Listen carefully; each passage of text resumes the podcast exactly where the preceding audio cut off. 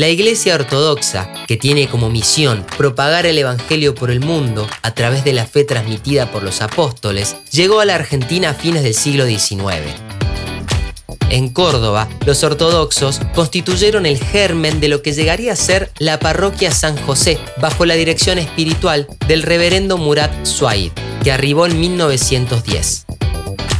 Celebrando los oficios en la casa del padre Suaid, comenzó la organización parroquial que se concretó en la fundación del Centro Ortodoxo en mayo de 1918. Entre sus objetivos principales se destaca la construcción del templo, que comienza a hacerse realidad con la adquisición de un terreno en 1921 en Avenida Maipú el 66.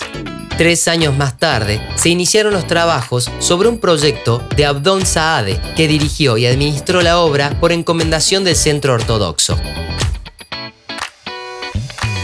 Para ese entonces había quedado al frente de la parroquia Miguel Jaluf, que llegó a Córdoba en 1922 el padre Jaluf, junto a los miembros del centro, continuó la obra emprendida hasta conseguir los fondos para levantar el templo.